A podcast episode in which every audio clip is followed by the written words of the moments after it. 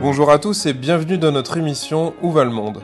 Un espace qui veut faire entendre différents points de vue afin d'appréhender la complexité des enjeux de notre monde actuel et en devenir.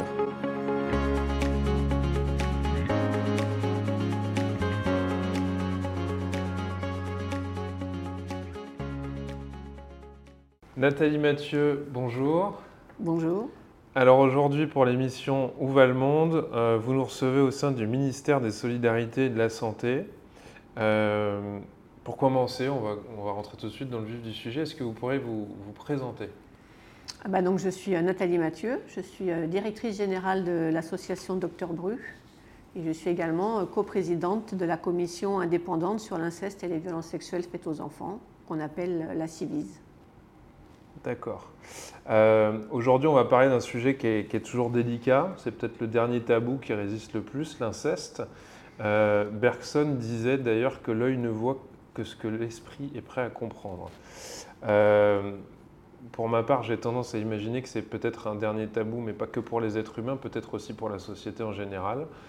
et notamment, il faut savoir qu'il n'y aurait qu'une seule structure spécialisée dans toute la France qui s'occuperait euh, de, prendre en charge les jeunes qui, seraient victimes, qui auraient été victimes d'inceste.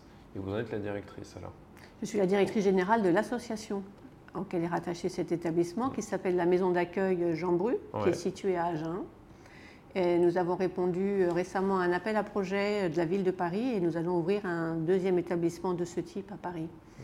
Nous sommes effectivement les deux le seul établissement spécialisé en France, mais il existe aussi cinq services d'AMO spécialisé sur l'accompagnement des mineurs euh, victimes euh, de violences sexuelles intrafamiliales.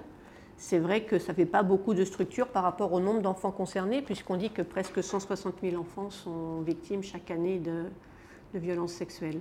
D'accord. Alors, est-ce que, pour commencer, vous pourriez nous dire un peu toutes les missions qui, qui, ont un trait à la CIVIS? Donc, je le rappelle, commission indépendante sur l'inceste et les violences sexuelles faites aux enfants et, peut-être après nous dire ce qui vous a peut-être le plus surpris dans le recueil d'informations dont vous avez demandé une collecte en fait au grand public. Hmm. Alors, il faut rappeler que cette commission a été souhaitée par Adrien Taquet, qui était donc le précédent euh, secrétaire d'État. Et en décembre 2020, il a annoncé euh, l'installation de cette commission et il est venu l'annoncer dans notre établissement à Agen. C'était symbolique de venir l'annoncer dans le seul établissement euh, d'accueil euh, existant en France en protection de l'enfance sur cette question-là. Et il avait désigné Elisabeth Guigou comme étant la présidente de cette commission. Puis le livre de Camille Kouchner est sorti mhm. en janvier 2021. Elisabeth Guigou est désignée comme fréquentant la famille Duhamel et elle démissionne. Donc quelques semaines après, Édouard Durand et moi-même sommes nommés euh, coprésidents de cette euh, commission, annoncée le 23 janvier, euh, lettre de mission, avec deux grandes orientations pour cette commission. Le recueil de témoignages d'adultes ayant été victimes de violences sexuelles dans leur enfance. C'est une grosse partie de la mission. Et la deuxième partie, c'est de faire des propositions de politique publique. Donc, comme toute commission, on a constitué un groupe euh, de travail d'une trentaine de membres, euh, constitué de, personnes venant de tous horizons, médecins, policiers, euh, gendarmes, psychologues, psychiatres, personnel de l'éducation nationale, etc., etc. Et également des, victimes, des anciennes victimes et des associations de victimes. On a fait notre première réunion plénière le 11 mars 2021 euh, et on a été installé pour deux ans. Vraisemblablement, on rendra notre rapport vers novembre 2023. Donc en mars 2022, on a sorti des conclusions euh, intermédiaires avec 20 préconisations, mais pour l'instant, on continue nos travaux. Donc on peut dire qu'on est à peu près à une année. Euh, le lancement de l'appel à témoignages a eu lieu le 21 septembre 2021 avec plusieurs modalités. Soit euh, des gens pouvaient appeler des plateformes téléphoniques, soit envoyer des mails, soit répondre à un questionnaire en ligne qui est sur notre site, soit venir à nos réunions publiques. Et aujourd'hui, on est à peu près à 16 414 témoignages en additionnant euh, tous ces modes de, communication possibles.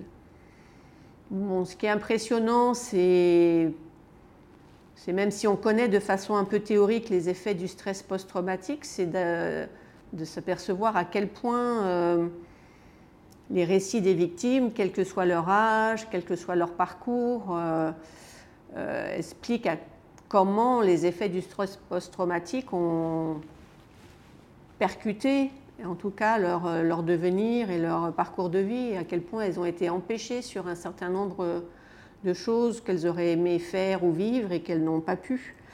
Et surtout celles qui n'ont pas été correctement euh, accompagnées, en tout cas qui n'ont pas bénéficié de soins adaptés, c'est encore plus euh, grave pour elles, avec des conséquences, euh, on va dire, massives dans leur vie, dans leur vie familiale. Souvent, c'est des gens qui sont très isolés, qui ont été exclus de leur famille, puisque elles ont osé parler, donc elles ont brisé un secret qui était gardée par la famille, en tout cas préservée, euh, et la famille qui était assez sourde à tout ce qui pouvait se, passer. Elles ont aussi des répercussions dans leur vie sociale, c'est-à-dire avec une difficulté à faire confiance aux, autres, une difficulté à être dans un groupe, une difficulté à, à créer de la relation, euh, des difficultés également dans leur vie professionnelle. Du coup, ça, a un impact. Elles n'arrivent pas à supporter une situation de domination, par exemple, avec beaucoup de burn-out, des gens qui vont s'épuiser au travail, ou des gens qui ne vont pas être capables de rester, de supporter la contrainte, ou de supporter euh, les blagues un peu salaces des collègues, par exemple. On va avoir des gens qui vont être empêchés dans leur vie amoureuse et sexuelle, c'est-à-dire difficulté à toujours la question de la confiance, euh, de faire confiance à quelqu'un, de, se laisser aller, et puis surtout sur des gestes euh, dans l'intimité euh, avec lesquels elles vont avoir beaucoup de mal. Et puis pour beaucoup de femmes qu'on a auditionnées, des problèmes aussi à, pouvoir procréer, qui ne sont pas sans lien avec ce qu'elles ont vécu. Et puis des dégâts très importants au niveau de la santé avec euh, une, errance médicale euh, pour les victimes, des problèmes de santé, euh, de maladies auto-immunes, de, santé somatique, des mal de dos, des mal de ventre, des eczémas, etc. avec, ben, dans leur errance, très rarement, la question leur est posée de savoir si elles ont été victimes de violences sexuelles dans leur enfance. Hmm. Ça, m'évoque un écrit du juge Denis Salas qui disait que l'inceste était un meurtre générationnel.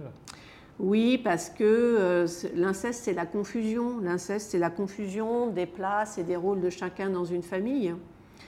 Euh, et puis aussi, euh, les anthropologues l'ont montré, c'est souvent dans les mêmes familles que se produisent des faits d'inceste. Il y a une transmission intergénérationnelle.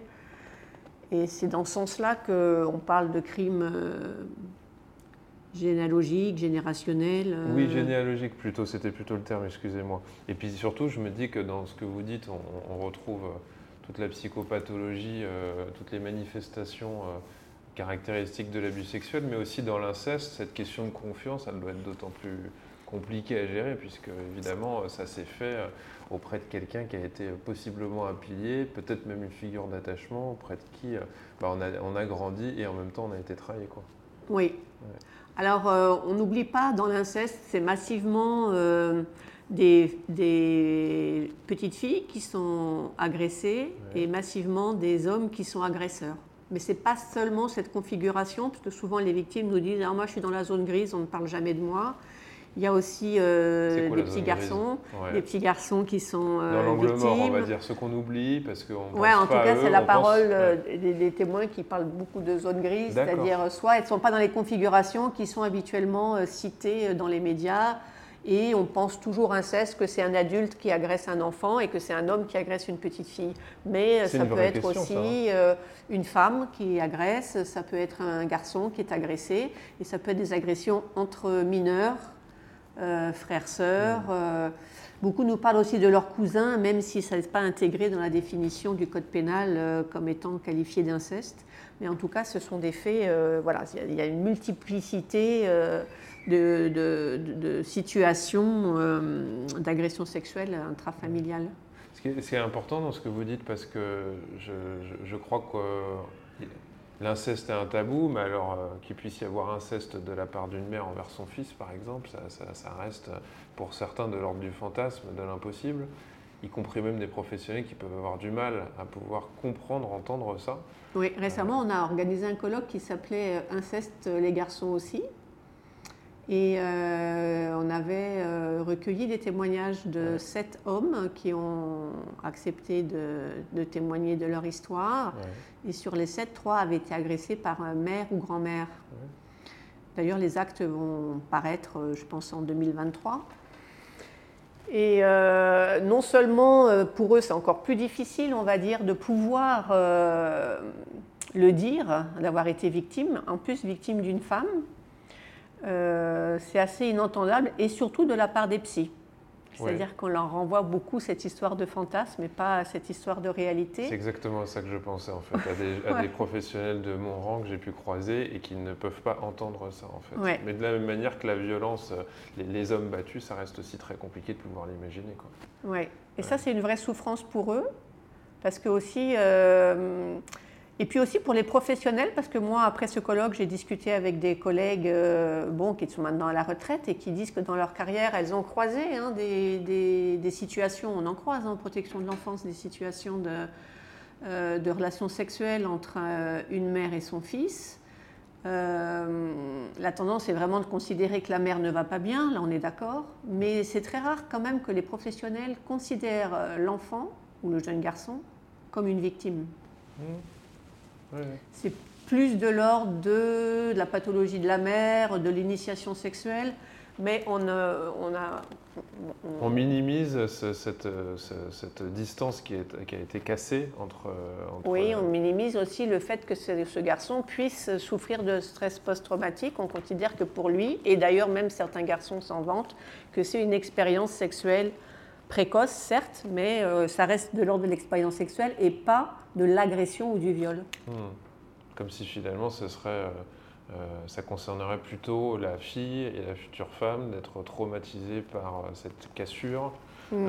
que, le garçon. C'est hmm. particulier, ça, c'est peut-être une des choses les plus étonnantes, je ne sais pas en tout cas quand on recueille ce, genre d'informations.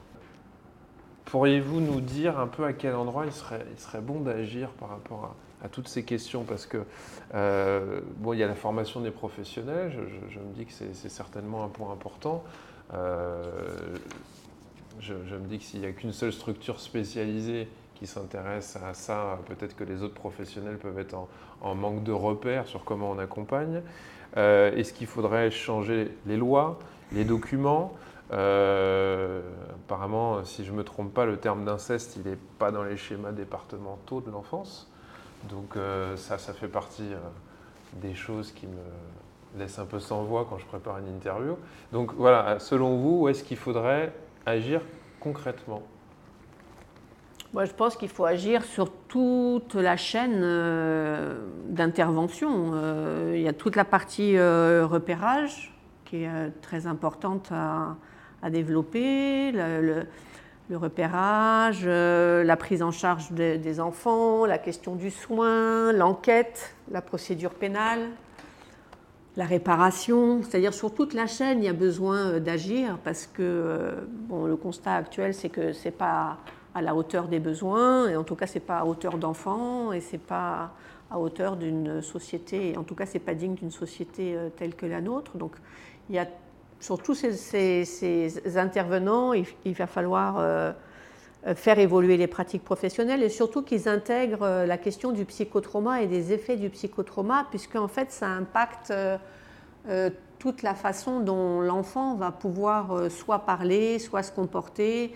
on va lui reprocher des choses où, où, il va devoir s'expliquer sur certaines choses qui finalement lui échappent complètement parce que ce sont les effets euh, du stress, du stress post-traumatique qui s'expriment. Euh, déjà, il faut comprendre ce que ça représente pour un enfant de, parler et de rompre un secret qui lui a été imposé de façon implicite et souvent explicite. Euh, L'agresseur va dire euh, bah, Tu veux pas que papa aille en prison, euh, si tu parles, maman va être très triste, euh, si tu parles, on va pas te croire, je dirais que tu as menti, etc. Donc il est déjà pris dans quelque chose d'un peu compliqué et il sait que s'il parle, son univers va s'écrouler. C'est-à-dire il est, il est placé, il est seul, il est retiré de sa famille, loin de sa famille. Euh, les jeunes filles qui arrivent à la maison d'accueil Jean Bruce, très souvent commencent par dire qu'elles regrettent d'avoir parlé. Hmm. Parce que derrière, c'est un tsunami qui s'est déclenché euh, pour elles. Hein. Donc euh, voilà, donc ça, il y a la première chose, c'est de savoir, pour solliciter cette parole, accueillir cette parole, encourager cette parole, il faut comprendre ce que ça représente pour l'enfant que, que de briser ce secret. Euh, c'est pour ça aussi que dans nos préconisations de la CIVIS, on a parlé d'un repérage systématique, c'est-à-dire de, permettre euh, euh, régulièrement à l'enfant de s'exprimer, en tout cas de lui dire qu'il y a un adulte en face qui est en capacité d'entendre ce qu'il a à dire. Parce que c'est aussi pour ça que les enfants parfois ne parlent pas, parce que ne pensent pas que l'adulte en face soit en capacité de, l'entendre et de le croire. et de le croire, parce que l'enfant a presque toujours essayé de parler. C'est rare hein, dans les personnes que nous auditionnons de personnes qui ont vraiment jamais, jamais, jamais parlé. Il y en a quelques-unes, mais c'est quand même plutôt rare. Elles ont presque tout le temps parlé et elles ont été confrontées à la non-réaction ou au dénigrement de leurs paroles. Euh, déjà pour commencer, du confident, souvent ça a été la mère par exemple, et qui, ce matin encore, je auditionnais une personne, sa mère lui a dit, mais il était sûr de ce qui s'est passé. La, personne, elle a, parlé à sa mère, elle avait 27 ans. Donc elle s'est dit, mais j'ai pris une, grande gifle. C'est-à-dire mmh. que c'est la parole de la victime, en tout cas de l'enfant, elle n'est pas entendue, pas crue, et en tout cas quand il parle, euh, il ne reçoit pas la protection qu'il attendait.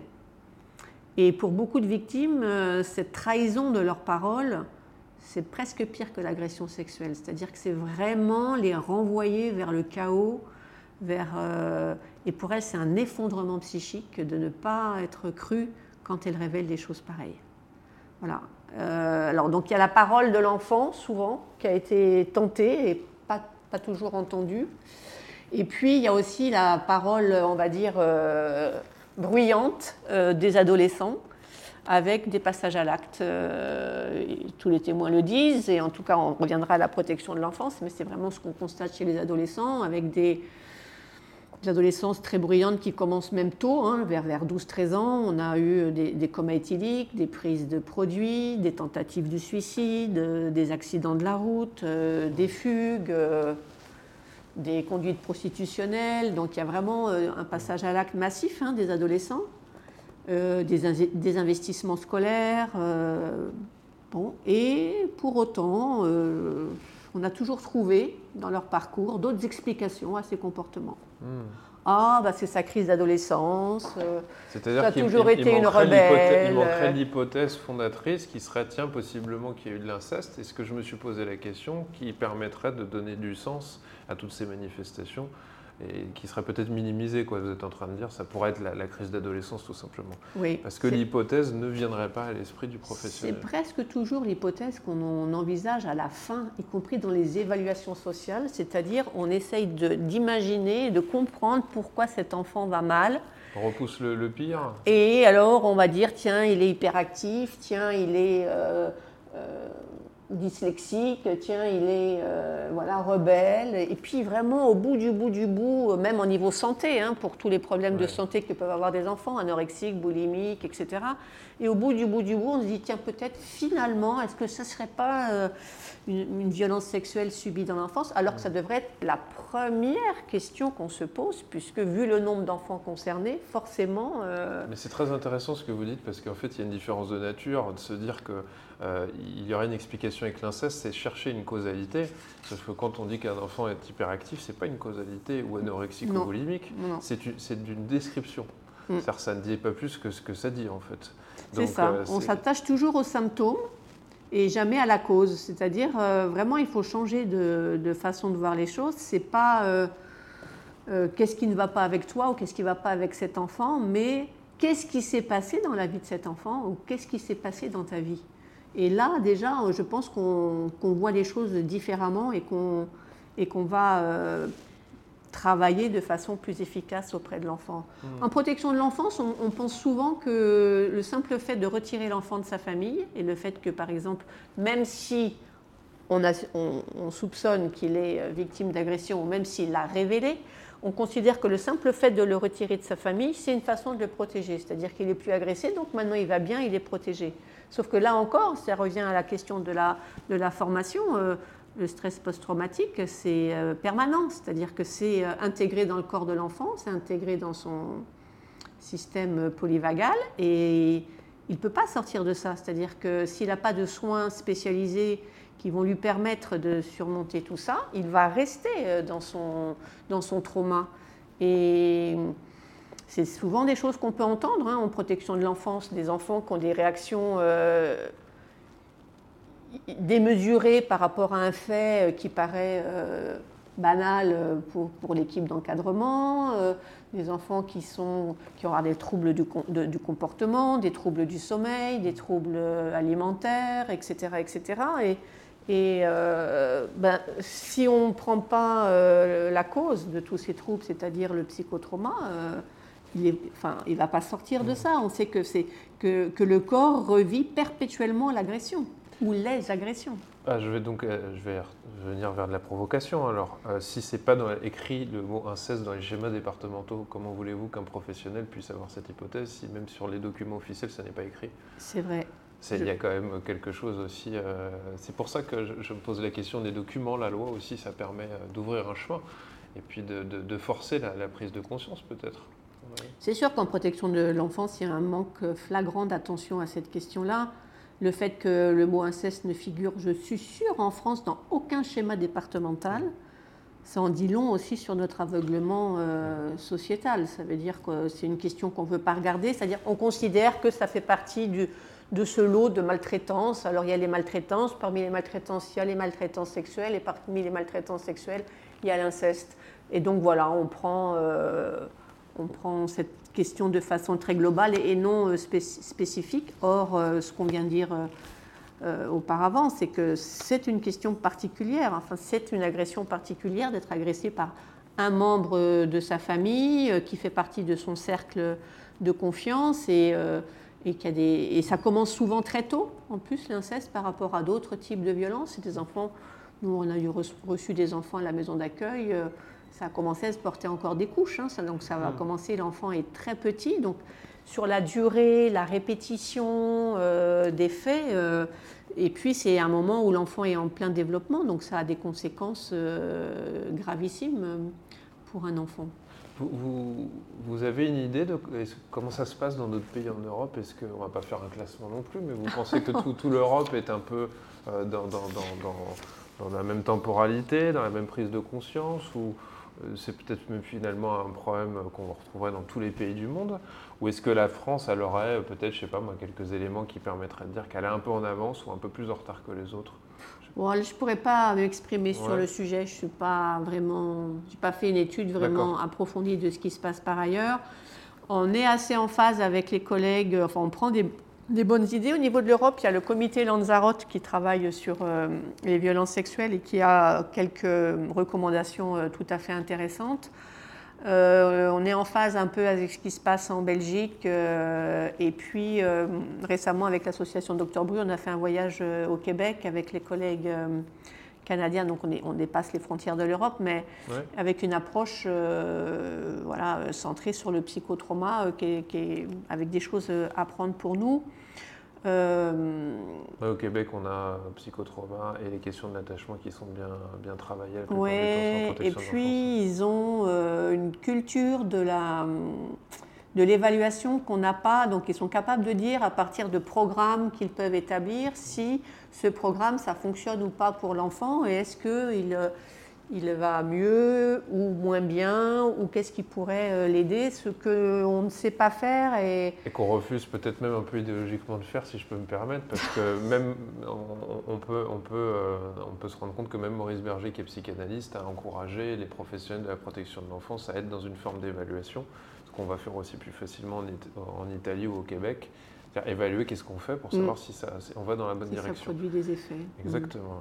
Je, je, je, voulais partir sur un point qui, qui, est un peu, un peu complexe, euh, mais on en a parlé récemment, c'est l'obligation de signalement, qui euh, pour le coup euh, est une grosse question, c'est un sujet épineux.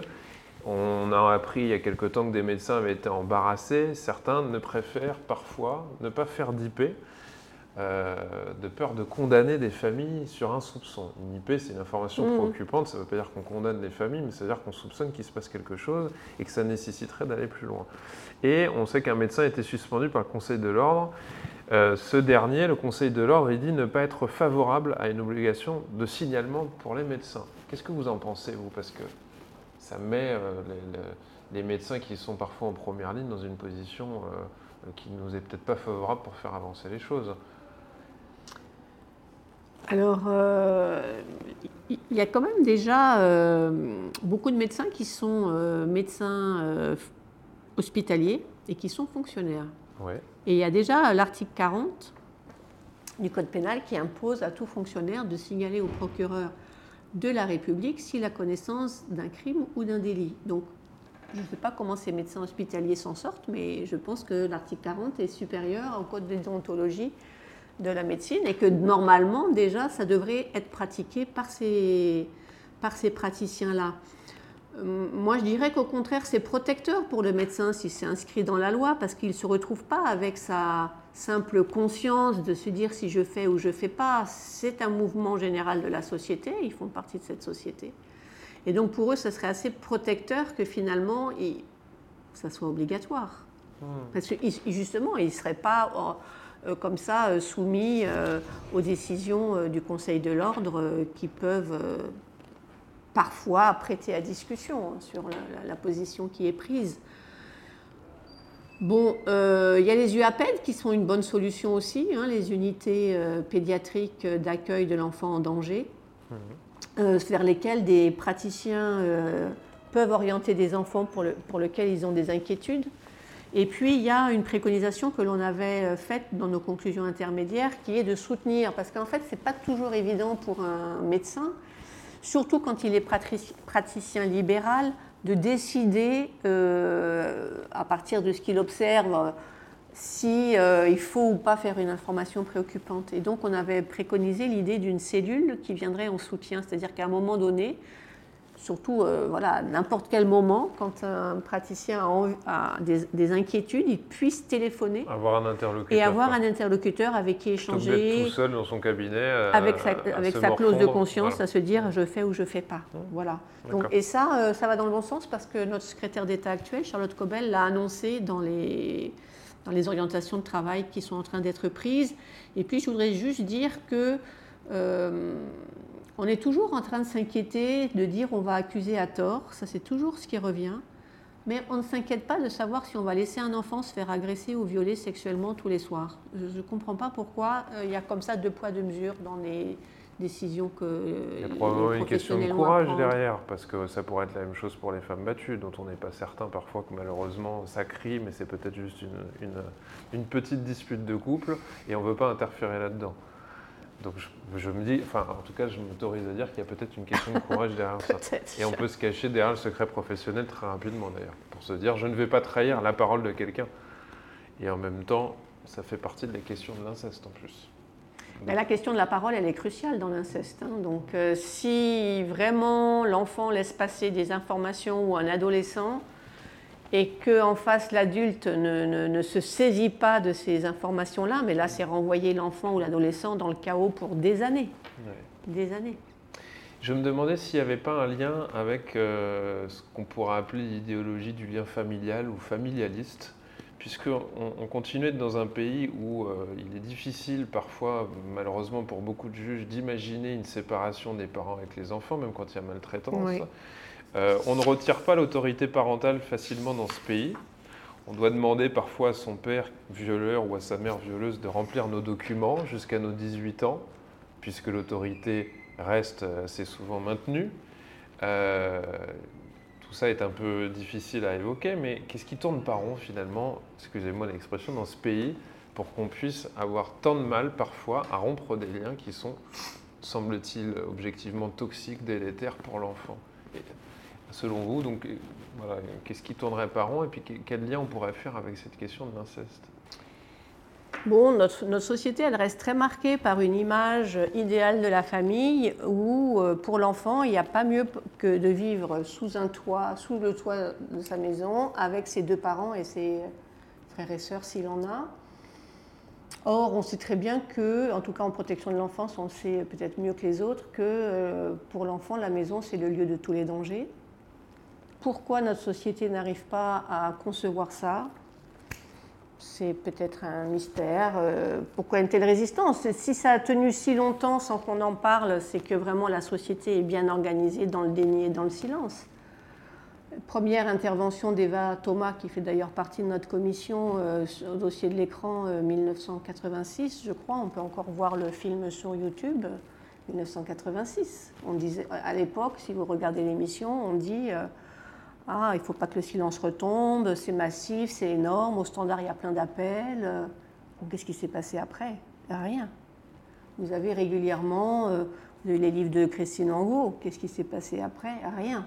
C'est-à-dire que euh, régulièrement, ça ressort, ça retombe. C'est-à-dire la société, elle est quand même... Euh, la silenciation, elle est énorme. Et déjà, les victimes elles-mêmes hein, ne s'autorisent pas forcément à parler publiquement, et parce qu'elles savent justement que leur parole ne euh, va pas être entendue, ou elle va être dénigrée, ou elle va être minimisée, et pour elles, c'est insupportable. Donc, c'est un système qui est très organisé. Et c'est en cela que le, livre de Camille Kouchner a fait vraiment, euh, a marqué un tournant parce que, parce que déjà elle a démystifié l'image de l'agresseur, c'est-à-dire que les gens pensaient que l'agresseur, euh, au nom d'un soi-disant tabou universel, euh, les agresseurs étaient des hommes vraiment très bizarres et très particuliers. Enfin, je dis des hommes, mais des personnes, hein, ça peut aussi être donc des femmes.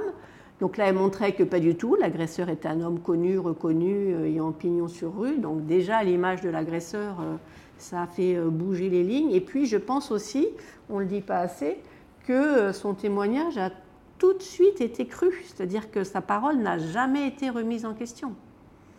Et des personnes que nous auditionnons disent qu'en cela, elle a fait euh, un, acte de générosité en publiant ce livre. C'est-à-dire que pour elle, du coup, les personnes se sont senties aussi autorisées à pouvoir parler sans risque. Et c'est ce qu'on voit avec, sur les réseaux sociaux avec le hashtag MeTooInceste. Et ce que nous, on constate aussi euh, à la Civile, notamment dans nos réunions publiques. On fait des réunions publiques euh, dans plusieurs villes de France. On fait une petite tournée, on va dire. Et à chaque fois que les personnes arrivent, elles ne savent pas si elles vont parler. Elles viennent à cette réunion, voir un peu ce qui s'y passe, et elles disent que le fait d'entendre les autres témoignages qui font écho avec leur parcours de vie, avec leurs difficultés, et puis qu'elles sentent que la parole dans cette euh, assemblée, elle est accueillie, elle n'est pas dénigrée, elle n'est pas jugée, ça les met en confiance pour pouvoir elles aussi euh, s'exprimer. Mmh. Donc ça, ça, a entraîné aussi le livre de Camille Kouchner, je pense aussi qu'il a entraîné un mouvement de se dire on peut révéler en public ce qui nous est arrivé et ça n'est pas dangereux. Il faut savoir que les victimes portent sur elles aussi beaucoup la culpabilité, la honte, euh, c'est une des particularités des agressions sexuelles et notamment de l'inceste, c'est que la victime croit que ça lui est arrivé parce que c'est elle et parce qu'elle est très particulière, très monstrueuse. Sinon, euh, ça ne lui serait pas arrivé comme aux autres enfants. Hmm. Ce que vous dites sur la réunion est une belle image parce que ça nous renvoie vraiment à l'idée que si la personne se, sent possiblement entendue, accueillie dans sa parole, elle pourra s'autoriser à parler. Oui, c'est exactement ce qu'elle nous renvoie, c'est-à-dire que là, enfin, et elle renvoie à la civise en général dans les témoignages, y compris euh, par téléphone, y compris par mail, qu'enfin elle trouve une écoute, euh, qu'elles ont une instance officielle qui les écoute parce qu'elles ont déjà parlé. Il hein. ne faut pas oublier qu'il y a des associations de victimes qui existent depuis très longtemps, des groupes de parole. Donc euh, les victimes se sont organisées hein, pour pouvoir échanger entre elles sur certain nombre de difficultés rencontrées. Mais là, la CIVIS fait un peu la transition entre euh, la sphère privée, euh, ou en tout cas un, cercle un peu fermé euh, de ce que les victimes peuvent avoir, des lieux où les victimes ont pu s'exprimer, et finalement la sphère publique, parce que la parole qui était dans une sphère restreinte devient portée sur la scène publique grâce à la CIVIS, dans ces réunions, comme dans nos rapports, comme dans tout ce qu'on peut écrire. Et en, ça, euh, ça devient une parole euh, avec une portée politique. Pour terminer, je vais vous poser une dernière question. C'est le nom de l'émission. Selon vous, Nathalie Mathieu, où va le monde alors Bon, ben, c'est peut-être une question difficile, il va peut-être falloir reprendre. enfin, je pense qu'il faut garder beaucoup d'espoir, et en tout cas, c'est ce que les victimes nous disent à la fin de leur témoignage. Euh, il faut vraiment aussi avoir en, tête que euh, les victimes d'inceste que nous auditionnons sont les personnes qui sont encore là. Parce que l'inceste, euh, il y a beaucoup de gens qui disparaissent prématurément. Il y a beaucoup de suicides, beaucoup d'accidents de la route, beaucoup d'accidents en tout genre. Et celles qui sont là malgré leur colère, malgré leurs difficultés sociales, familiales, de santé, etc., malgré leurs difficultés à vivre, elles ont un élan de vie. Et je dirais que, voilà, où va le monde euh, Grâce à l'élan de vie, euh, je pense qu'on peut, avoir, euh, on peut avoir de l'espoir. Nathalie Mathieu, merci d'avoir répondu à nos questions. Merci à vous.